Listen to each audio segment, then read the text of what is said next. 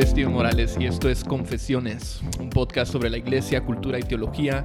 Hablamos honestamente sobre las cosas que nos importan más, temas de nuestra fe y temas de este mundo. Hoy, como siempre, me acompañan eh, mi hermano Justin Burkholder Hola. y. Oscar Morales. Vos, Justin, ya sos Morales. Deberías de cambiarte ya Morales. Sí. Steven Morales, Oscar Morales. Según Justin Pizza Hut, Burkholder. sí soy Justin Morales. Según Pizza Hut, la entrada a mi casa, la garita del condominio. Donde sea que les voy a tener que deletrear mi nombre, ¿Te gusta Morales. explicar? Burkholder es alemán. B grande. V. B grande. V. B grande. Morales. Ah, B grande. ¿Cómo, te- ¿Cómo escribieron tu nombre en... Que fue, no fue en. Joselitos o en Sí, algún restaurante? Burjur, Burjurtolder. O sea, No, era un... Burtol- algo... Burmolder. Bubolder o no sé. eh, fue un relajo. Sí, mucha, hoy, hoy fue un día muy emocionante para mí. ¿Por qué vos? Porque hoy eh, celebramos el Apple Special Event.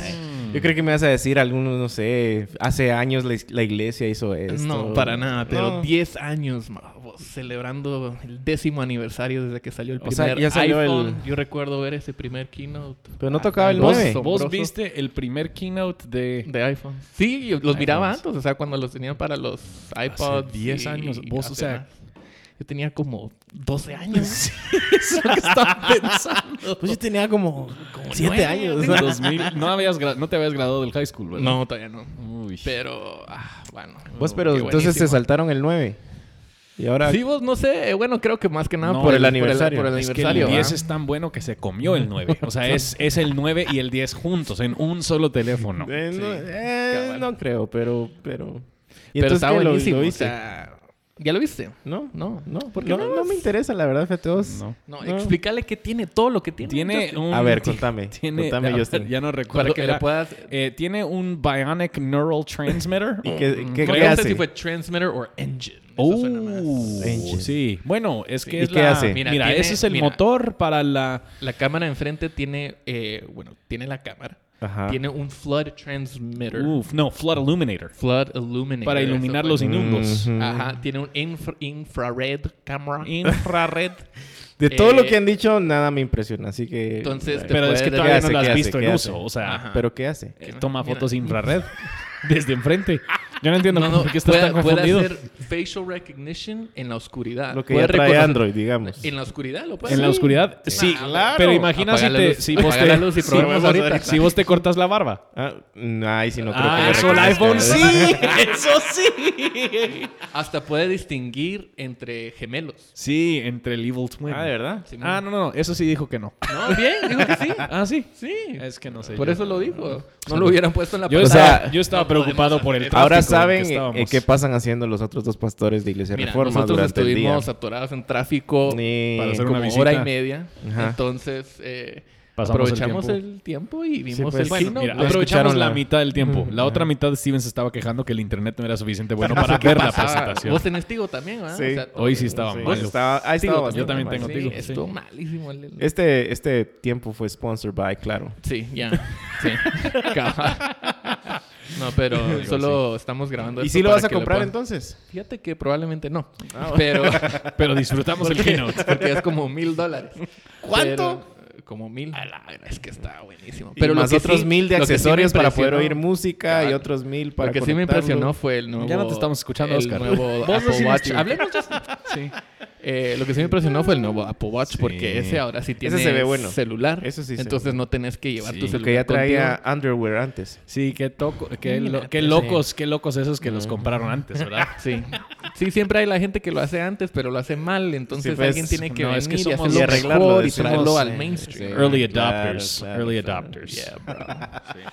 Bueno, mucha. Así que, ¿te, te gustó la presentación entonces? Mira, fue un día muy Te hizo emocionante para feliz. mí, me hizo feliz. Ok. Eh, no creo que fue lo más, o sea, uno siempre, bueno, el, el problema Uno siempre espera más de Sí, Apple, o sea, sí, de eso es esperar cierto. más. Eh, lo que pasa ahora es que antes todo era como una sorpresa, no sabías que iba a salir, pero ahora, Ahora, con un tweet te, te ahora desarman ajá, todas todo. las fotos salen antes, entonces uno ya sabe lo que va Bueno, a yo salir. no sabía. Bueno, pero vos tampoco. Sea, no, no te interesa saberlo tampoco. Vivo tan Pero hay consciente muchas del cosas mundo. que no sabes. Eh, bueno, mucha. eh, ahora ya desperdiciamos los primeros cinco minutos. Eso es como el, el requisito Es para nuestro tope. cabal. Eh, pero hoy tenemos eh, hablando de, bueno, no, no sé cómo hacer la transición, honestamente no tiene nada que ver nuestro Sí, tema no de hoy yo con- no creo que hay, hay No, buena bueno, hablando de, no, no, hablando de Eh, nada. This is live Hablemos. from... Cabal, hablemos de algo nuevo. Sí, eh, el tema que queremos hablar hoy, que queremos tocar hoy, es, ah, queremos hablar un poco sobre la homosexualidad o homosexualismo. Eh, particularmente cómo nosotros tratamos ese tema eh, en la iglesia. Y lo que queremos considerar, esto es, un es un tema que nosotros, entre los tres, hemos hablado bastante eh, en conversaciones privadas y de vez en cuando nos han preguntado en diferentes em, foros o cosas, eventos de la iglesia. Pero es un tema que siempre sale porque en nuestros tiempos esto es un tema verdadero que se ve, que se experimenta, eh, que muchas personas personalmente eh, luchan eh, o luchan con cómo deberían responder si es por porque tienen un familiar, un hermano, una hermana, eh, o, o que, que- que está luchando con eso, o porque ellos mismos están luchando con eso, Ujú. eh, sea con el mismo, con la misma homosexualidad o cómo responder ante la homosexualidad Sí.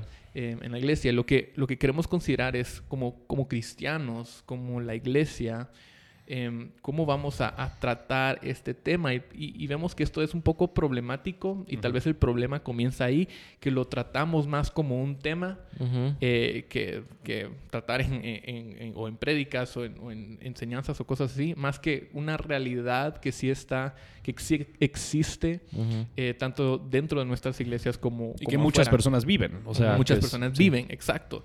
Entonces a veces, no sé, e- el tono de nuestra conversación puede ser, em, ah, no sé, en mi, en mi experiencia yo, yo he notado que la iglesia, muchi- muchas veces la, la voz, el tono de, de la conversación es, o, o tiene una voz como que burlona, que, eh, o sea, en conversaciones, o incluso he escuchado desde la plataforma, desde el púlpito, eh, que los que pastores o predicadores casi que como que se burlan de personas homosexuales eh, porque no sé, no sé por qué alguien se, se Sí. burlaría de esto, pero nos, para, es algo que a mucha, mucha gente le da risa.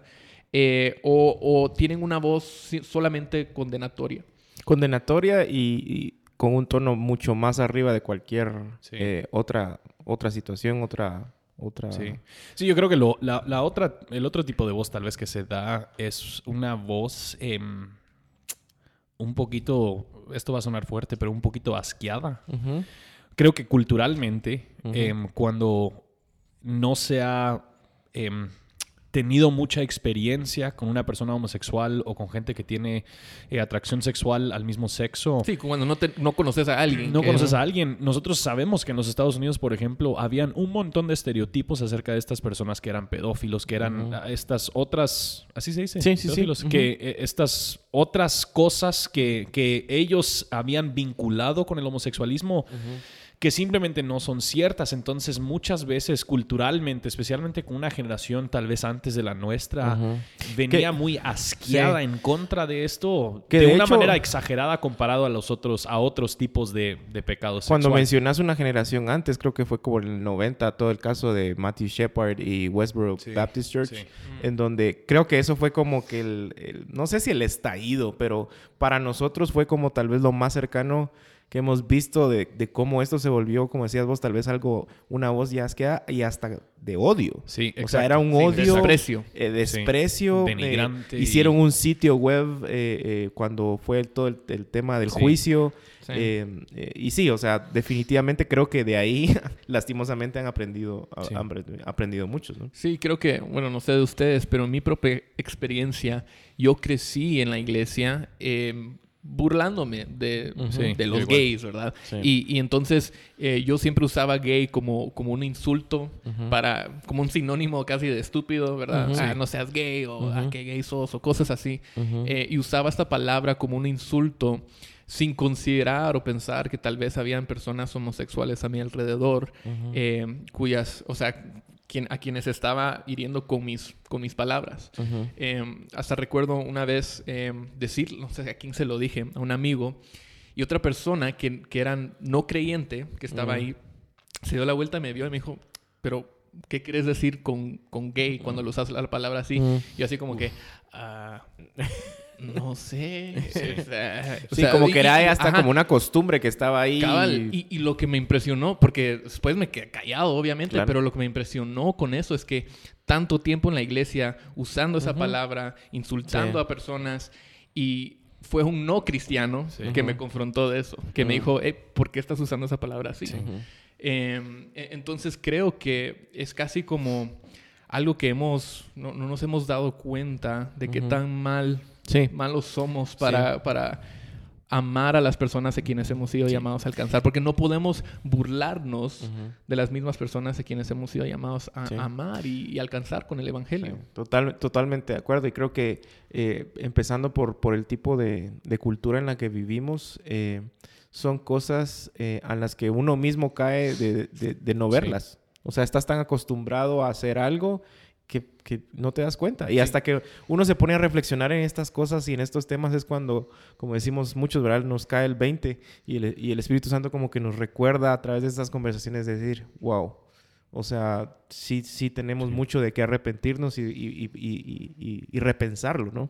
Sí, y, y creo que uno de los problemas centrales de todo lo que estamos hablando aquí, si lo pudiéramos resumir, es que pensamos que el, el problema de la homosexualidad está allá, allá afuera, Eso. en la cultura general, en el mundo, pero no es algo que, que vemos en, en nuestras Y, iglesias. y o en tristemente, nuestro- o sea, por lo menos en los Estados Unidos, lo vemos más como politiquería, o sea, lo vemos más como un grupo de gente quienes quieren hacer un movimiento en político. la agenda. Sí, una agenda que, que realmente a personas quienes, agenda. Sí. quienes están tal vez aún luchando con su propia, con, con sus propias atracciones o con sus propios deseos, sus propios anhelos, o están inten- intentando entender cómo es que Dios, em, qué, qué tiene que decir Dios acerca de mi atracción sexual. Sí. En, vez de, en vez de ver a aquellas personas con dudas, nosotros los hemos tachado más como un movimiento Son político. nuestros enemigos. Exacto.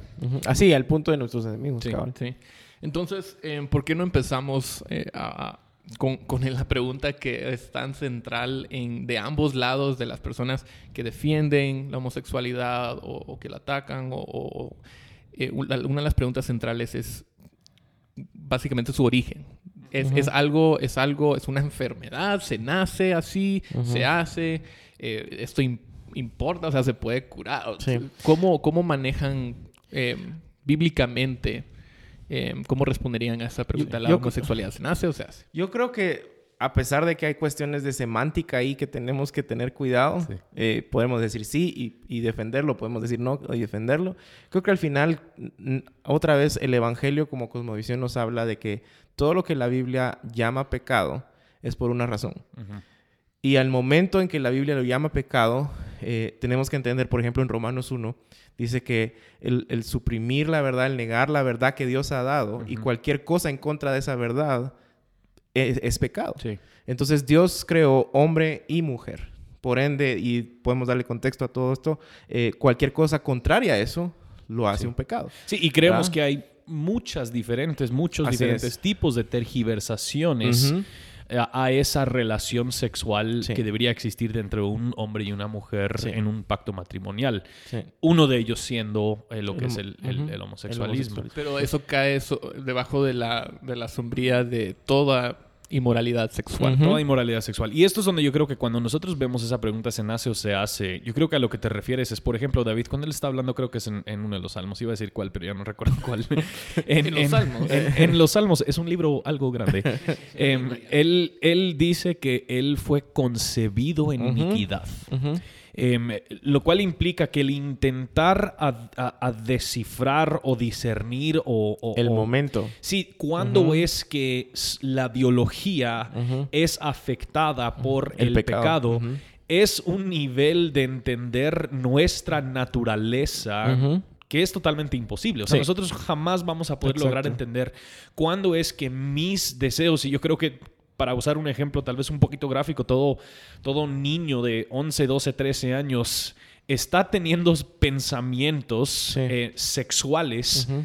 Antes de que realmente se da cuenta que está teniendo pecados, sex- pensamientos sexuales, porque Sí. simple y sencillamente en muchos casos lo espiritual avanza mucho más rápido de lo que biológicamente nosotros le podemos hacer, hacer sentido a lo que está sucediendo. Sí. Entonces yo, yo creo que el punto es, eh, si se nace o se hace, no, No es, es- tanto exacto. el punto, el punto es toda nuestra biología ha sido afectada por el pecado, porque creo que cuando, cuando algunos dicen que se nace con ese deseo, lo que quieren decir es como nació así, Es ha de ser diseño de Dios y por ende algo bueno. Y nosotros creemos que hay muchas cosas que nacen que no son parte del diseño original de Dios y no son buenos. Sí. Al final creo que es un, un- un entendimiento correcto de Génesis 3 y la caída. ¿Cuáles Sí. fueron las implicaciones de Génesis 3 a la creación entera? Que lo habla también después en Romanos. Eh, creo que esa es la esencia de esto. Sí. Y como decías vos, tal vez el punto se hace, no se hace, salen argumentos de ahí. Pero creo que como, como cristianos deberíamos de entender que esa no es el enfoque que le deberíamos dar. Bueno, déjame enseñarte por qué sí, por qué no. Al final hay una caída que afectó todo, nuestra biología, el mundo, etcétera, etcétera. Y todos luchamos con, con- con- con deseos. O sea, no es como que sea algo totalmente extraño, aislado, sea con una persona del mismo sexo, sea con personas de, de- de otro sexo. O sea, to- es una lucha porque esa es nuestra dis- Pero lo que, predisposición. lo que sí podemos decir es que nosotros no creemos que esto es una enfermedad mental. O sea, nosotros no diríamos esto es como el esquizofrenia. En o- general, o algo digamos. así, en general. O sea, que esto, que, que el- el- el- la, el- la homosexualidad es algo, es simplemente otra, otra tergiversación de lo que nosotros vemos Del como el diseño diseño original, original, sí. del- del- de una relación sexual Sí. dentro del matrimonio. Sí, y para responder tu pregunta, Justin, Salmo 51. Somos 51. Wow. Gracias, ese. Steve. Sí. No, pero creo que a lo que, a lo que está Yo iba a decir llegando- Salmo 139, entonces qué bueno que no lo... es que usualmente todo sale de uno de esos De dos salmos, ¿verdad? O del, o del 51 o del 139. Sí, pero lo que estamos llegando es, es que la, tu, tu identidad no, no es tu sexualidad. Eso, eso. Porque, eh, lo, acaba lo que estábamos diciendo, o sea, algunas personas defienden eh, la homosexualidad diciendo, pues yo nací, Eso esto soy. es lo que eso soy. es lo que soy, y nosotros estamos, como cristianos, debemos reconocer que quienes somos no, no descansa o no se encuentra en, en cómo hemos nacido, en, nuestros deseos, en las cosas que hacemos. A fin de cuentas, nuestra identidad es Cristo. Entonces, em, eso aplica a todos cristianos. Eso no es solamente un argumento contra la homosexualidad. Y eso creo que es, o sea, es, es importante el reconocer eso porque sí, eh, aunque nosotros digamos eso, yo creo que sí es importante el, el reconocer que cuando nosotros como cristianos, nosotros comunicamos el hecho de que la homosexualidad es una tergiversación de lo que la palabra de Dios ha dicho, en cierto sentido, eso sí es... em, algo más fuerte para la persona que está luchando con la homosexualidad de lo que es Ah, para, el, para la persona heterosexual Sí. quien le dices que la pornografía o el adulterio es. Porque a final de cuentas, ellos, la persona heterosexual, en cierto sentido, todavía tiene el- el- el- el- una, una salida, digamos, tiene el matrimonio, que ahí se Sí. puede casar y puede disfrutar de una vida sexual bajo el diseño de Dios. Entonces, aunque nosotros sí decimos que no es, eh, es muy fácil para nosotros decir nuestra sexualidad no es nuestra identidad, pero al mismo tiempo tenemos que entender que cada quien va a escuchar esa frase de una manera muy diferente Sí. eh, y, y tenemos que tener cuidado aún en cómo se comunica y, esa parte. y hay que reconocer que cuando lo llamamos una lucha de atracción a personas del mismo sexo es precisamente eso, es una lucha.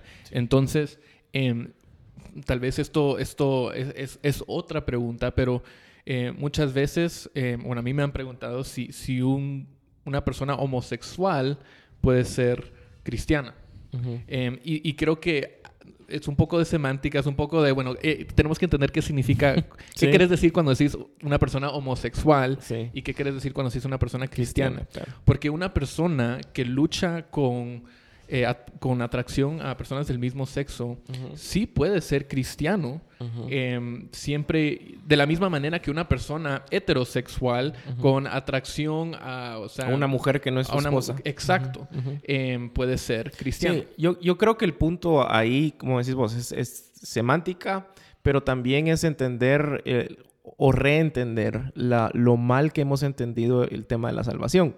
No es una varita mágica que en dos eh, minutos vos repetís una oración y ¡pum! Ya estuvo, ya todo cambió, todo está bien, ya no sos el... O sea, es, una, es un proceso de santificación. Entonces, en ese sentido, eh, como decís vos, creo que pueden haber cristianos luchando honestamente contra su pecado, sea cual sea, y incluido eh, el, tema de la, de la homosexualidad. Y, creo que, y creo que parte del problema es em, el hecho de que nosotros sí tendemos a hablar de la homosexualidad como un pecado en una categoría mayor solo para sí misma. Mm.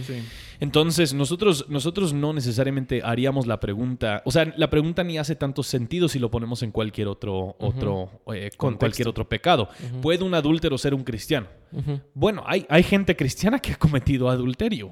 Em, y hay personas quienes están adulterando que se consideran cristianos que no son cristianos. De ningún momento definimos si alguien es o no es un cristiano en base al pecado en que ellos están cayendo o en base al pecado. Entonces nosotros tendríamos que hacer preguntas mucho más profundas en cuanto a cómo es que esta persona mira este pecado. Mira este pecado como algo contra lo cual sí deberían estar luchando y haciendo guerra o es simplemente algo que Dios así me, tengo, me tiene que aceptar. Entonces, ni modo ¿verdad? Yo voy, a, voy a hacer lo que, lo que yo quiero de un lado y luego yo voy a perseguir a Dios de este otro lado. ¿Cómo, ¿Cómo, es que se miran esos en algún asuntos? momento Y en algún momento creo yo que también esa pregunta de, ¿puede ser un homosexual, un cristiano? O sea, viene de un corazón también que, no realmente quiere averiguar la respuesta, que quiere, que quiere más razón Exactamente. o sea, no, no estoy diciendo siempre, pero creo que muchas veces la forma en que se hace esa pregunta viene de un corazón en donde el evangelio no creo que esté ahí en el centro, ¿verdad? Entonces, ¿ustedes estarían de acuerdo en decir que eh, la iglesia probablemente no ha manejado o no ha tratado este tema de la, de la mejor manera. y que, totalmente. Y que con, con humildad tenemos que, bueno, no podemos hablar de parte de toda la iglesia, pero podemos hablar de parte de nosotros. Eh, hay mucho del cual necesitamos, necesitamos arrepentirnos. Em, de, pecados, o sea, sea de, solo burlar o de solo condenar o de tratar este pecado como un pecado especial, cuando en realidad el pecado es el pecado. Eh, reconocer que la iglesia sí ha, traído más dolor a, situaciones donde ya había pecado, donde ya había dolor eh, y que hay mucho que nosotros podemos hacer para, manejar esto. Sí, no, yo creo que una de, las, una de las maneras en que nosotros hemos mal em, manejado este asunto, y creo que es Tim Keller que habla, habla de esto, em, hay, él está en, un, en una conversación, en un diálogo, en algún lugar, cuando le hacen la pregunta, eh, ¿un homosexual va a ir al infierno? Y él contesta la pregunta, él va a ir al infierno no porque es homosexual, va a ir al infierno porque es un pecador. Entonces nosotros una vez más, nosotros hemos hecho que este pecado sea una categoría por sí misma, donde nosotros no queremos llamarle a la gente a arrepentirse de su pecado, nosotros queremos llamar a la persona común a arrepentirse de su pecado y luego con la persona homosexual nosotros queremos tener un tratamiento, un trato diferente con ellos. Y yo creo que esto es uno de los grandes errores que nosotros hemos cometido. Nosotros no hablamos con la firmeza que debiésemos contra todo tipo de pecado y luego nosotros hablamos con mayor firmeza en firmeza entre, ciertos... entre comillas, ¿verdad? Porque, porque creo que ahí también hay un doble discurso en donde escondemos de firmeza en defensa del Evangelio cuando realmente solo es odio y rechazo lo que está por detrás. Exacto. Y, entonces nosotros tendemos a hacer que hay este pecado que casi es imperdonable, ¿verdad? Entonces todos los demás, hay Dios sí los acepta, pero a la persona que está luchando con la homosexualidad, eso ya es una categoría por sí misma y tenemos que tener otras conversaciones, otras preguntas. Y, eso creo que es la manera en que nosotros hemos más fallado en eso, adicional a lo que vos estás diciendo, Steven, de la, la voz o el tono con el cual nosotros usualmente hablamos de este tema. Yo agregaría incluso de que eso es el resultado de estar viviendo un evangelio moralista, en donde el moralismo produce, por ejemplo, y creo que lo mencioné, no sé si fue en un podcast o, en dónde, que una vez recuerdo una entrevista con un eh, una persona bastante famosa, líder cristiano, acá en Guatemala, en donde le preguntan, ¿y usted es cristiano? Sí, o sea que usted no miente. Y hubo un silencio sepulcral como por 10 segundos y luego la respuesta dijo, eh, no. Mm. Ese es el problema. Porque entonces otra vez creemos que todo esto se trata de un evangelio moralista eh, en donde todo tiene que cambiar en el momento que, entre comillas, aceptamos a Jesús en nuestro corazón. Y entonces ya no podemos estar luchando. Ustedes, ustedes no han sido perfectos desde, eh, desde cuando se convirtieron. O sea, sí, pero no quería. Presumir. presumir delante de ustedes. Pero, pero pues, o sea, él- ese- eso es lo que provoca, ¿no? Cre- creer que alguien que se dice cristiano no está luchando con ningún pecado, todo está perfecto, camina en santidad y pues ya solo le falta eh, su aureola y, y ya, ¿no? Sí.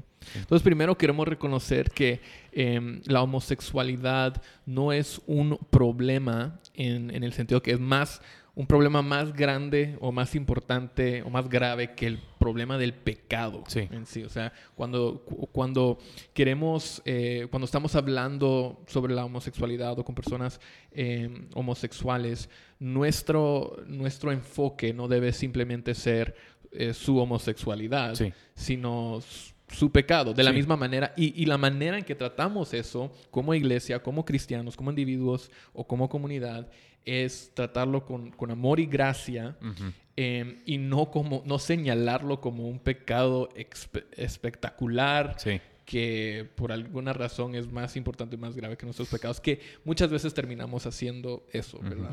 Entonces, digamos em, que estamos teniendo, que vamos a tener esa conversación. Tenemos un amigo, una amiga em, homosexual que necesita escuchar a esta persona em, a la hora de, de hacer discipulado, a la hora de, de compartirles el evangelio, a la hora de simplemente establecer esa relación con Sí. ellos, una amistad. em, ¿Qué necesitan escuchar ellos de una persona cristiana? Sí. Mira, yo creo que lo más importante para ellos escuchar es el Evangelio. Y, y cuando me refiero al, al Evangelio, obviamente me refiero al Evangelio, pero, pero mucho.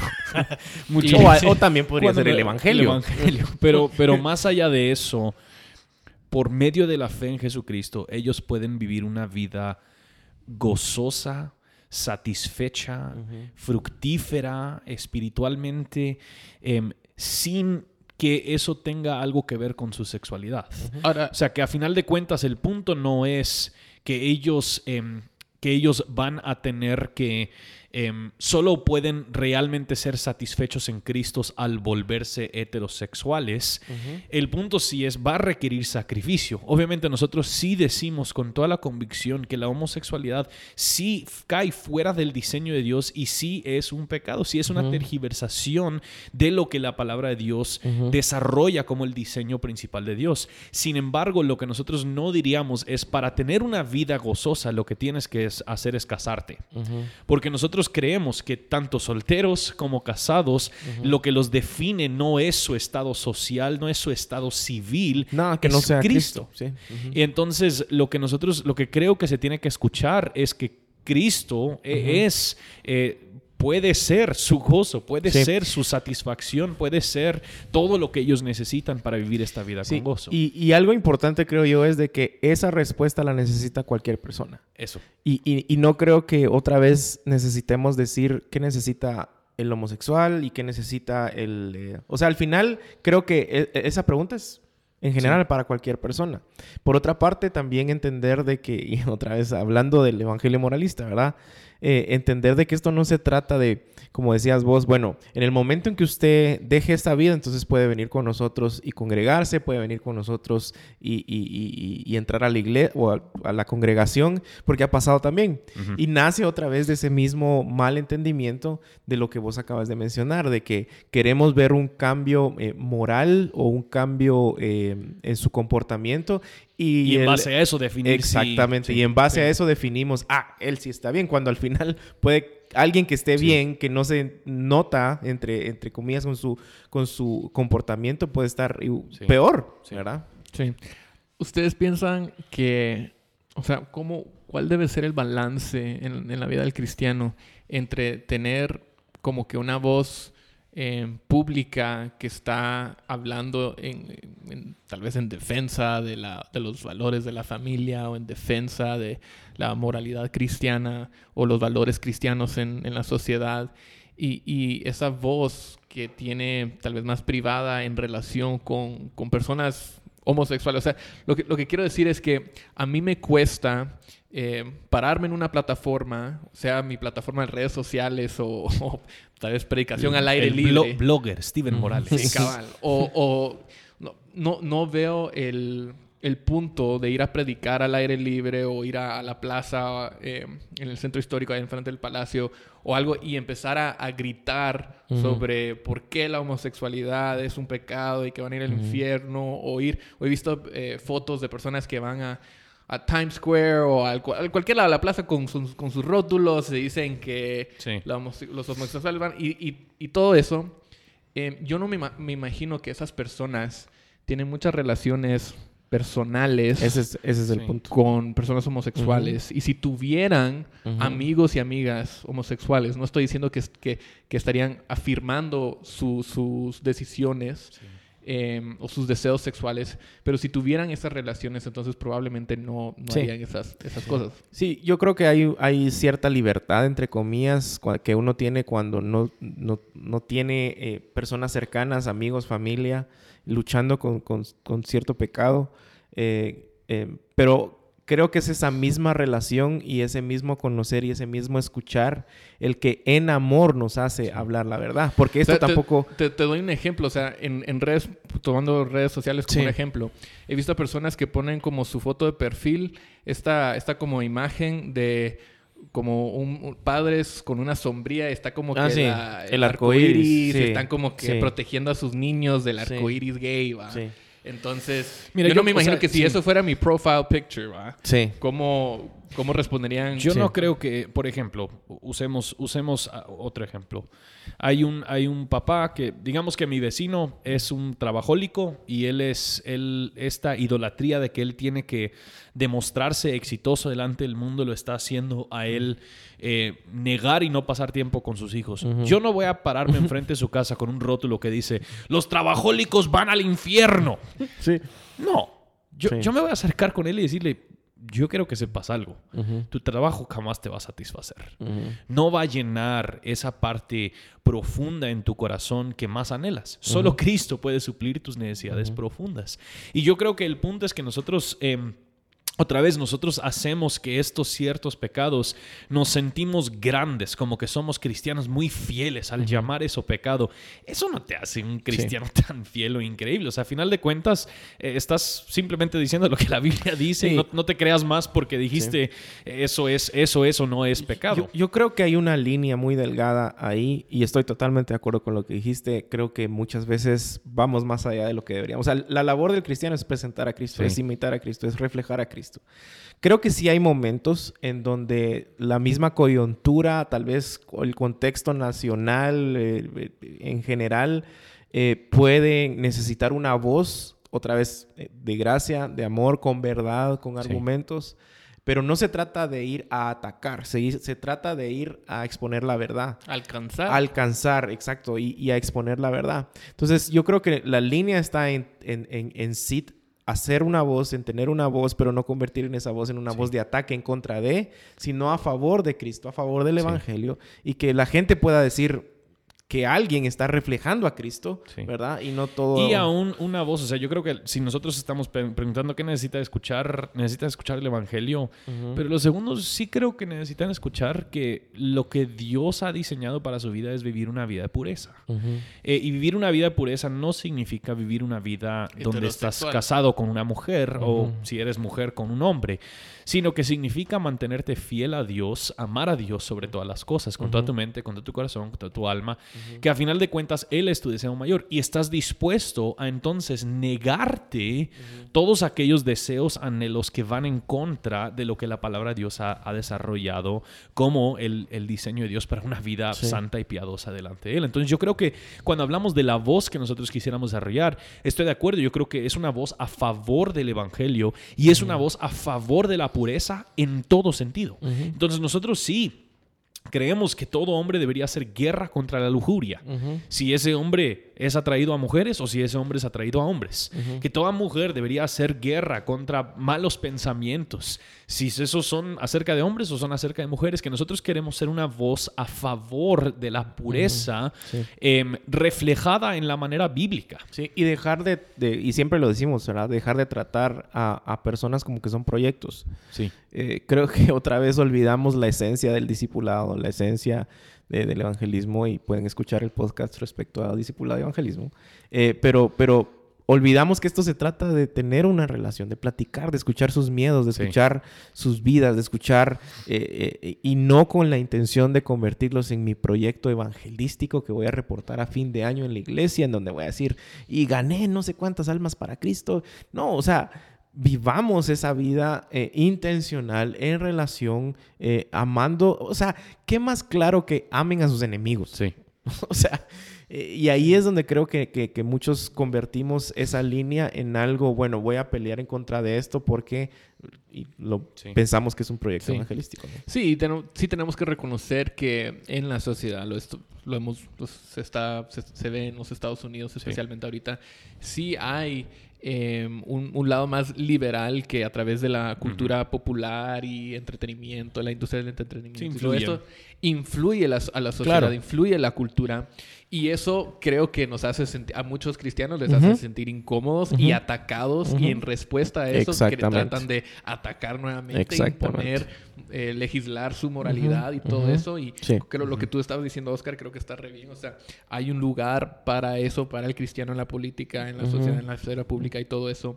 Pero tenemos que reconocer que nuestro llamado principal es alcanzar a estas personas Sí. y amar a nuestro Claro. prójimo. Y si te cae mal, pues amar a tu enemigo. Claro, Sí. o sea, el querer legisla- legislar la moralidad es algo tan absurdo. O sea, eh, esta, esta semana estaba hablando con, con- con un buen amigo abogado eh, y me contó, me contó que hay más de 66 mil leyes aquí en Guatemala.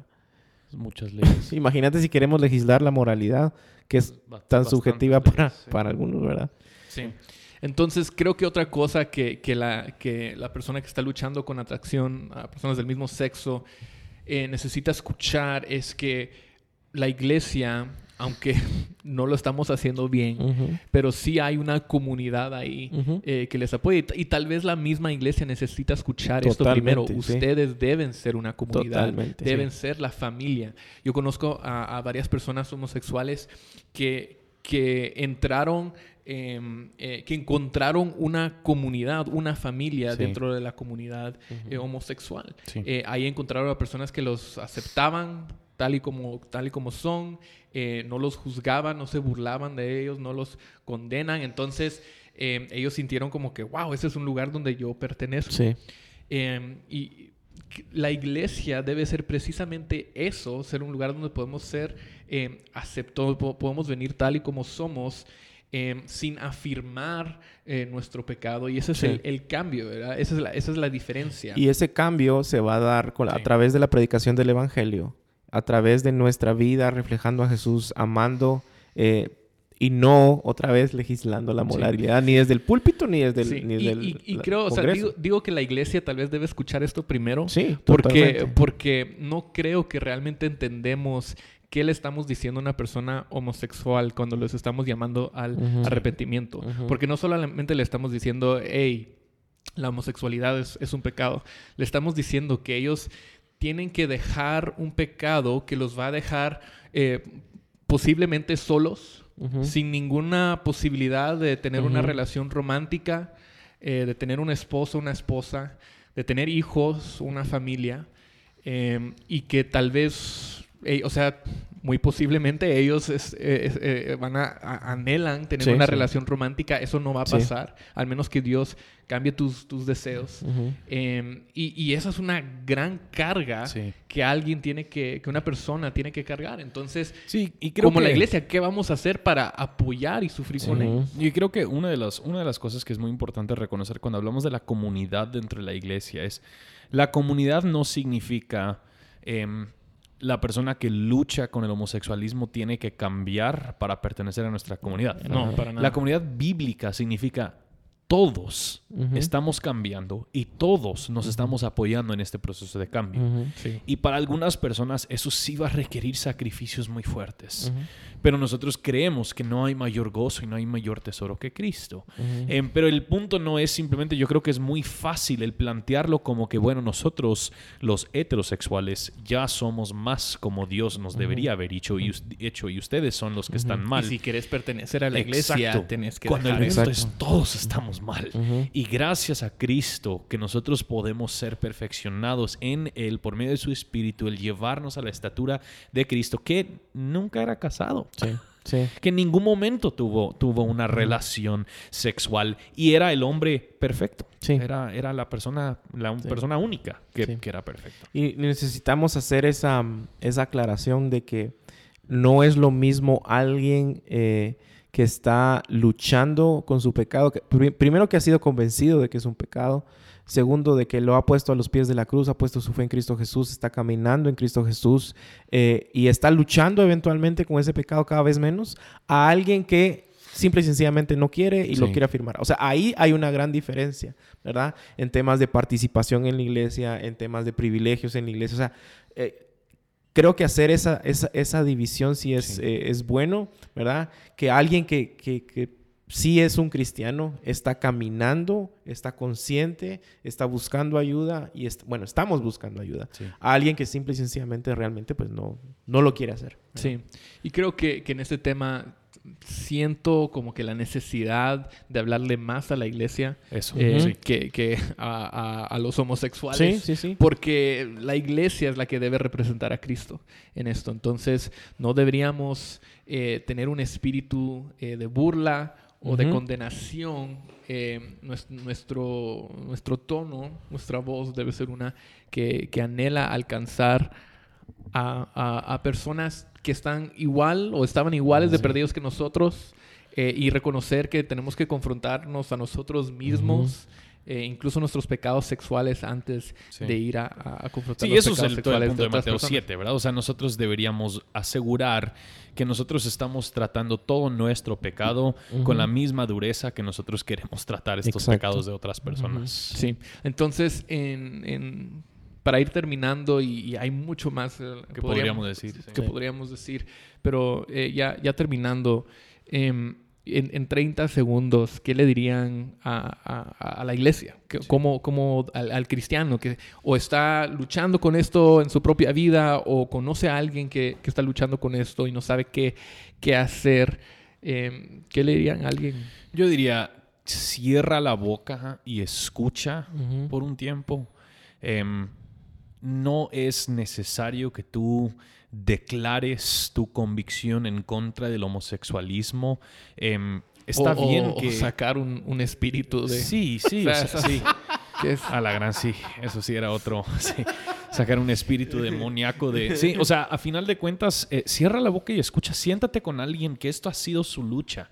Siéntate con alguien aunque quizás eh, no se considera cristiano y esto es eh, su identidad. O sea, ellos se consideran homosexual. Siéntate y escucha y, y- y- y aprende tal vez lo que puedas en cuanto a cómo es que ellos han escuchado el evangelio expresado o que ellos han visto que la Sí. iglesia responde. Porque yo creo que hay mucha sabiduría y mucha prudencia en simplemente mantener la boca cerrada por un tiempo y tener una relación, formar una amistad Claro. con alguien y poder compartirles el evangelio en medio de eso. Y eso Sí. no significa que no estás defendiendo la verdad. Exactamente. O sea, el evangelio sí no produce eh, en nosotros un deseo para proclamar la verdad, pero también produce en nosotros un deseo para eh, darle un espacio a alguien donde Sí. pueda sentir el amor de comunidad. Y, y tenemos que hacerlo sin hacer que esto sea el issue principal de la conversación, porque no hacemos, o sea, si nosotros nos sentamos con alguien que ha luchado con el adulterio, nosotros no decimos, bueno, eh, seguís adulterando. O sea, en, la, en la primera conversación, la Sí. primera que te estás...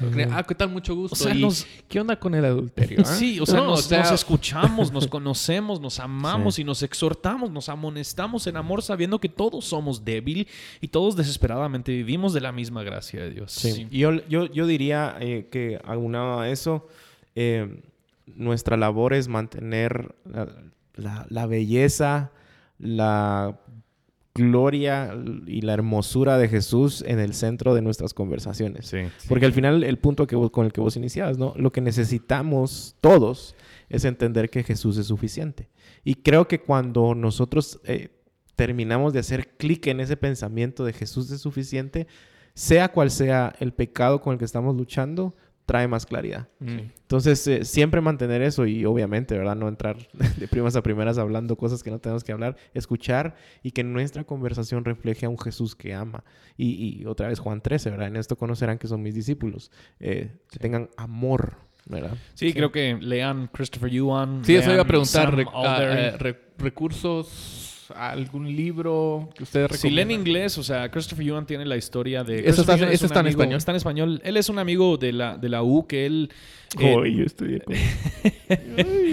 él, se con- él, él todavía dice que su atracción es hacia el mismo sexo y él ha reconocido que su vida de pureza depende de Cristo, no necesariamente de su sexualidad. Y por ende lo que él quiere es estar satisfecho en Cristo y perseguirlo a él. Entonces él es un hombre soltero que tiene ahorita un ministerio muy fuerte y muy poderoso, hablando en cuanto a cómo la iglesia debería responder con este tema. Y su libro se llama Ya no vivo yo. Ya no vivo yo. Eh, Yo y también Sam Albury, que vos le hiciste una entrevista, Steven, ¿verdad? En En Coalición. Coalición. Ay, yo estudié Eh, con él y yo lo entrevisté. Sí. Coalición por el Evangelio. Coalición por el Evangelio. Eh, no, Sam Albury, eh, él es un, un pastor que vive en Inglaterra, en el Reino Unido, y él también es una persona que lucha con atracción a, a personas del mismo sexo. Entonces, eh, él tiene un ministerio que se llama Living Out, que también tienen un montón de recursos en español. Sí. Eh, ahorita los estoy, lo estoy Yo- buscando, pero él, él tiene eh, bastantes artículos en, en Coalición y en otras Sí. páginas eh, donde, sí, o sea, e- es, explicarlo desde una perspectiva que tal vez nosotros... Sí, no. Yo conozco también a Ali. ¿A solo- quién conoces? Y ¿A quién tiene, tiene un artículo con varios artículos, se llama Steven Morales. Steven. En Y él creo que le entrevistó a uno que se llama yo, Sam vos- yo estoy sentado a la par de él ahorita. Wow, man. Wow, wow.